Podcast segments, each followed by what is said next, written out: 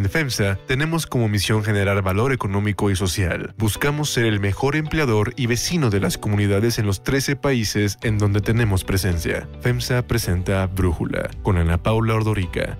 Un podcast de Red Digital APO. Hoy es viernes 9 de abril del 2021 y estos son los temas del día. Se espera que hoy el Tribunal Electoral comience a analizar los casos de Félix Salgado y Raúl Morón, a quienes el INE les retiró la candidatura a los gobiernos de Guerrero y Michoacán. De acuerdo con el INEGI, la inflación anual llegó a 4.6% en marzo, su mayor nivel en los últimos 27 meses. Ante la escasez sin precedentes de chips a nivel mundial, empresas de la industria como General Motors y Ford anuncian recortes a su producción. Pero antes vamos con el tema de profundidad. Cambios en el gabinete. El presidente Andrés Manuel López Obrador dio a conocer que debido a que Blanca Jiménez Cisneros tiene un problema familiar, dejará de ser la titular de la Comisión Nacional del Agua, la CONAGUA, y como tiene que salir del país, pues la va a proponer al Senado para que la ratifique como embajadora de México en Francia. Ella tiene un asunto familiar, se le presentó un problema familiar y tiene que eh, dejarla con agua, tiene que dejar el país. Va a hacer propuesta para que el Senado este, decida como embajadora en Francia. El lugar de Blanca Jiménez lo ocupará Germán Martínez Santoyo, quien se desempeñaba como subdirector general de administración en la Conagua y fue el director del sistema de aguas durante el tiempo en que López Obrador fue jefe de gobierno de la Ciudad de México. El presidente explicó que la salida de Jiménez Cisneros y la llegada de Martínez Santoyo es un movimiento acordado en armonía con el que esperan mejor el sistema de comisión del agua y el manejo y la administración de la misma. Sin embargo, el reto pues es bastante grande. Según el INEGI, solo el 56% de la población que vive en ciudades de más de 100.000 habitantes está satisfecha con el servicio de agua y en todo el país, a pesar de los esfuerzos por dotar de agua a la población, la falta de acceso de agua limpia y saneamiento afecta a 12 millones de personas. De todo el país, la zona metropolitana del Valle de México, en donde viven casi 22 millones de habitantes, es considerada la región con mayor estrés hídrico. Según la Conagua, 26 de cada 100 personas que viven en esta zona no reciben agua suficiente. 15 de cada 100 no cuentan con servicio diario y casi 1.800.000 habitantes de la ciudad se abastece por tandeo, o sea, básicamente con pipas. Una tercera parte del agua que se consume proviene del sistema Cutzamala, ubicado a unos 250 kilómetros de la ciudad. En todo México, una de las complicaciones para enfrentar esta problemática es que la población que carece de agua está distribuida a lo largo de los casi 2 millones de metros cuadrados que tiene el país y en muchos casos se encuentra en comunidades y zonas alejadas o de difícil acceso. La pandemia por la COVID-19 puso de manifiesto la urgencia de tomar acciones para reducir esta carencia, ya que, por ejemplo, el lavado de manos resultó una de las principales herramientas que nos estuvieron diciendo y constantemente nos siguen diciendo que es lo más útil para combatir el virus y evitar contagios. Otro problema es el bajo nivel de almacenamiento en las presas provocado por la sequía y la falta de lluvia. Por ejemplo, las tres grandes presas que abastecen al sistema Cutzamala cada vez están en una peor situación. La Conagua reporta niveles por debajo del 50% ante la falta de lluvias significativas en lo que va del año, además de que no se prevén lluvias que puedan revertir este escenario en los próximos días. El sistema Cutzamala abastece una tercera parte del agua potable que a diario se consume en la Ciudad de México. Incluso el pasado 2 de abril, la jefa de gobierno, Claudia Sheinbaum, llamó a cuidar el agua y habló de una sequía grave en el centro del país. El 2018 tuvo casi el doble de precipitación de lo que vivimos en 2020 y también el inicio del 2021 ha sido un año muy seco. De acuerdo con el Sistema Nacional de Monitoreo de las principales presas de México, la presa de Valle de Bravo se reporta al 56% cuando debería estar en un 82% de su capacidad de almacenamiento a estas alturas del año. La de Villa Victoria está al 35% y la del Bosque está al 37% de su capacidad. El análisis. Para profundizar más en el tema, agradezco al ingeniero José Luis Luege, presidente de la Asociación Civil Ciudad Posible y ex titular de Conagua, platicar con nosotros. José Luis, preguntarte primero que nada tu lectura de este cambio que se da en, la titularidad de Conagua. Bueno, en primer lugar, desde luego, felicitar a, Germán Martínez Santoyo, a quien conozco muy bien, una persona que tiene todas las credenciales, con una extraordinaria experiencia, tanto en la formación académica como profesional, pero también dentro de la propia Comisión Nacional del Agua en varios cargos de mucha responsabilidad, hasta el último como subdirector de Administración y haber pasado también en varias de las entonces delegaciones y el sistema de aguas. Yo veo con mucha preocupación lo que se está viviendo en este momento en una institución que es fundamental para todo lo que tú has mencionado, para la correcta administración del recurso y desde luego garantizar el abastecimiento de calidad y el tratamiento de las aguas en todo el país, ¿no? Y pues pasa en primer lugar por una situación de ingobernabilidad. Yo vi con mucha preocupación en las últimas semanas, porque fueron públicos, documentos firmados por los subdirectores, digamos, eh, prácticamente en contra de la dirección general, una carta dirigida al presidente de la República pidiendo una reunión urgente, algo verdaderamente extraño. Y es pues una situación muy seria a la que se enfrentó la directora Blanca Jiménez, que yo creo que en gran medida es la que la lleva a esta decisión final, ¿no? De separarse del cargo. Una situación de ingobernabilidad. Ella no conocía del tema del agua o qué es lo que genera pues al final su salida y qué de lo que vemos que ha pasado te parece más grave dentro de Conagua de este mal manejo al que te refieres. Hay varias situaciones que vienen desde el inicio de la administración del presidente López Obrador, como tú sabes, digo, al igual que en varias dependencias hubo una reducción verdaderamente impresionante de los recursos asignados a la Comisión Nacional del Agua, que en la práctica, desde mi punto de vista y con la experiencia como ex director de la Conagua, la inhabilitaron. Vino inmediatamente el despido indiscriminado de cuadros técnicos fundamentales para la operación de la comisión, que fueron simplemente despedidos, yo creo que sin darse cuenta del grave problema al que se iban a enfrentar. Y seguido vino lo que tú alguna vez también comentaste, la reducción de salarios, una medida que a mí me parece absurda y muy torpe, porque el funcionario de la Comisión Nacional del Agua, como cualquier funcionario público, Ana Paula, se enfrenta a presiones muy fuertes, a grandes intereses, y por lo tanto es fundamental con contar con cuadros muy bien pagados, no estoy hablando de sueldos extraordinarios, pero sueldos, digamos, que te permitan desarrollar muy bien tu función y desde luego estar tú satisfecho profesionalmente, ¿no? Pero recordarás que el año pasado hubo una crisis eh, muy grave en Chihuahua, y alguna vez también te lo escuché a ti en, en, tus programas, precisamente por la entrega de aguas que había que hacer en el, dentro del Tratado de Aguas Internacionales con Estados Unidos, un problema muy fuerte. y añejo, ¿no? De 1944, el, el tratado. Entonces, el gobierno federal, el presidente prácticamente obligó a que se abrieran las compuertas de la presa de la Boquilla, que por cierto en este momento está prácticamente en, eh, bueno, mucho más abajo, ¿no? y a raíz de eso, eh, por instrucción, según se dijo públicamente del presidente de la República, despidieron a todos los subdirectores de la Comisión Nacional del Agua. Es decir, eh, descabezaron todo el staff de la doctora Jiménez, una situación que yo francamente no lo puedo ni entender, ¿no? Si en ese momento yo he estado al frente de la dirección, pues yo presento mi renuncia ipso facto, ¿no? ¿Por qué? Porque el staff fue propuesto por ella misma, es decir, el mecanismo de construcción de la dirección de una institución tan importante como la comisión se da a través de un consejo técnico a propuesta del propio director. O sea, el presidente de la República propone al director general, pero el director general ante el consejo técnico propone a su staff, ¿no? A su subdirector técnico de administración del agua, hidroagrícola, etcétera, porque es, digamos, tu equipo de trabajo, Ana Paula. Bueno, se lo quitaron a todos y pusieron a una serie de subdirectores que yo desde el principio dije, pues esto no va a funcionar, porque evidentemente muchos de ellos desde el inicio estuvieron en contra de las propias disposiciones de la Comisión Nacional del Agua, tal y como se vio en estos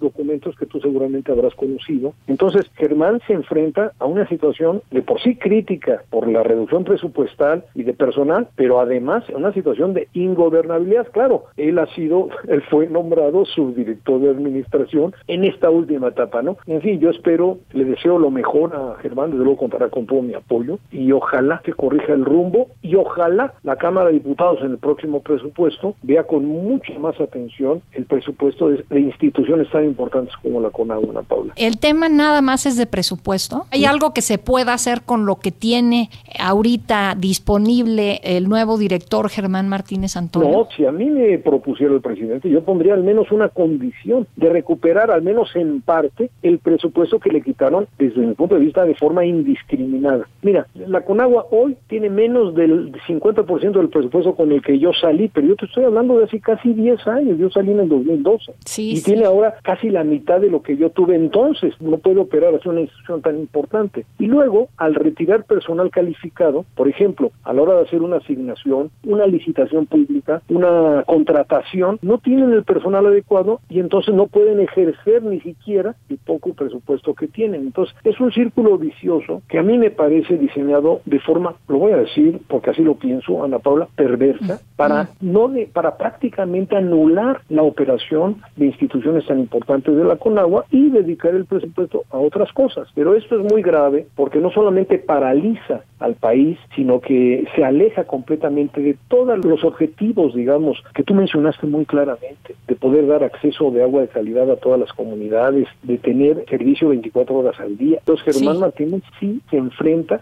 yo creo que tiene la capacidad, yo lo conozco, para mí es una muy buena señal, desde luego le deseo lo mejor a, a Blanca Jiménez en su nueva encomienda, pero ojalá y haya también corrección por parte del presidente de la República y de la Cámara de Diputados para fortalecer nuevamente la Conagua. Claro que sí. José Luis Luege, muchísimas gracias por platicar con nosotros. Unifin es un orgulloso impulsor del talento y los empresarios hechos en México. Brindamos asesoría y soluciones financieras para llevar a tu empresa al siguiente nivel. Unifin, poder para tu negocio. Brújula electoral. Mario Delgado, dirigente nacional de Morena, anunció que hoy el Tribunal Electoral del Poder Judicial de la Federación podría analizar y resolver los casos de Félix Salgado Macedonio y Raúl Morón, a quienes el INE les retiró la candidatura a los gobiernos de Guerrero y Michoacán. Con el argumento de que no fueron a presionar y para que no se prestara a una mala interpretación, Salgado Macedonio pidió el miércoles a sus simpatizantes levantar el plantón afuera del Tribunal Electoral, pero se espera que hoy regresen nuevamente a manifestarse. Ayer, Salgado Macedonio encabezó una manifestación ciudadana en el hasta bandera de Playa Papagayo en Acapulco, en donde explicó los detalles de su impugnación. Ellos argumentando supuestos de que yo era un precandidato, fue que me retiraron la candidatura. Nunca adquirí ese grado ni esa jerarquía. Contestamos la impugnación al INE presentando 15 agravios, entre ellos violación a los derechos humanos, violentan los derechos políticos. Sin embargo, ayer en el Tribunal Electoral circuló el proyecto de los casos de Félix Salgado y de Raúl Morón. En cuanto al guerrerense, el tribunal le da la razón al INE en que efectivamente Salgado fue precandidato de Morena a la gubernatura de Guerrero y no presentó informes de ingresos y gastos. Sin embargo, el tribunal prevé revocar el acuerdo del Consejo General del INE que retiró la candidatura de Salgado con el fin de que el instituto vuelva a calificar la falta y decidir qué sanción corresponde. Destaca que si el INE considera que la pérdida o cancelación del registro sigue siendo la sanción adecuada, deberá prever la sustitución de la candidatura. En el caso de Raúl Morón en Michoacán, la sala superior cambia de criterio, pues considera que sí presentó su informe de precampaña, pero que lo hizo de manera extemporánea, pero antes de que terminara el proceso de fiscalización. Por lo tanto, propone revocar la decisión del INE que le retiró la candidatura y emitir otra sanción. En otros eh, temas electorales, ayer el PRD impugnó la candidatura a diputado federal de Pablo Amilcar Sandoval por considerar que no reúne los requisitos de probidad para ser legislador. En el recurso, dirigido al Tribunal Electoral y presentado ante el INE, el PRD explica que al ex superdelegado del gobierno federal en Guerrero y hermano de la secretaria de la Función Pública, Irma Heréndira Sandoval, le prohibieron participar en el proceso a la gubernatura de ese estado por no presentar su informe de precampaña y antes se le acusó de actos anticipados de precampaña. Sin embargo, tras perder la candidatura frente a Félix Salgado de Morena, el partido le dio la candidatura a diputado federal por el Distrito 4 de Guerrero. El que sigue en el ojo del huracán es Alfredo Adame, actor y candidato a diputado federal de redes sociales progresistas, quien fue vinculado a proceso por no haber notificado el cambio de domicilio fiscal al SAT. Este delito no prevé la prisión preventiva oficiosa, por lo que el candidato podrá continuar su proceso en libertad provisional. Y a propósito de personalidades que nada tienen que ver con la política, pero que ahí quieren estar, el Partido Verde sumó ayer al triple campeón mexicano de box Juan Manuel Dinamita Márquez como su candidato a diputado federal. En una plática con Marta Guzmán, la vocera del Partido Verde, el boxeador de 47 años dijo que quiere trabajar por la gente. Fíjate que me gusta mucho la política porque me gusta también pelear, pero pelear por el derecho de la gente. Y también está Paquita la del Barrio, candidata a una diputación local en Veracruz por Movimiento Ciudadano, que promueve su campaña con unos spots que llaman la atención. Da consejos para curar la mollera sumida en un bebé. Con tu boca le vas a, dar unos chupetones en la cabecita, en la parte de arriba. Ya ves que se le siente uno, un, un hoyito ahí, ahí le chupas fuerte, fuerte, fuerte. En Guerrero, hombres armados balearon la madrugada de ayer la fachada de la casa de María Guadalupe de Loya Bello, precandidata de Morena a la alcaldía de Eduardo Neri. Morena exigió al gobernador Héctor Astudillo una inmediata investigación y la detención de los responsables, así como garantías de seguridad para todos sus candidatos en el estado. Los familiares de la precandidata que estaban en la casa afortunadamente resultaron ilesos, mientras que los delincuentes lograron fugarse. Hay otras noticias para tomar en cuenta. 1. Inflación. En marzo, la inflación anual alcanzó su mayor nivel en los últimos 27 meses, impulsada sobre todo por el alza de las gasolinas, el gas, el limón, las tortillas y el huevo. Los datos publicados por el INEGI revelan que el Índice Nacional de Precios al Consumidor presentó en marzo una inflación del 0.83% con relación al mes anterior y se ubicó en 4.6% a tasa anual, con lo que superó el rango objetivo del Banco de México. Esto porque a partir del año 2003 la Junta de Gobierno del Banjico estableció que la meta permanente de inflación sería una variación anual del Índice Nacional de Precios al Consumidor de 3% y definió un intervalo de variabilidad de más o menos un punto porcentual. Para Brújula, este es el comentario de Iván Arias, director de estudios económicos de Citibanamex. Esta aceleración de la inflación que hemos observado a lo largo de este año se relaciona en gran medida con el incremento de los precios de los energéticos, particularmente de la gasolina y del, del gas. Sin embargo, también hemos visto mayores presiones inflacionarias en los precios de las mercancías, particularmente las no alimenticias. Hacia adelante,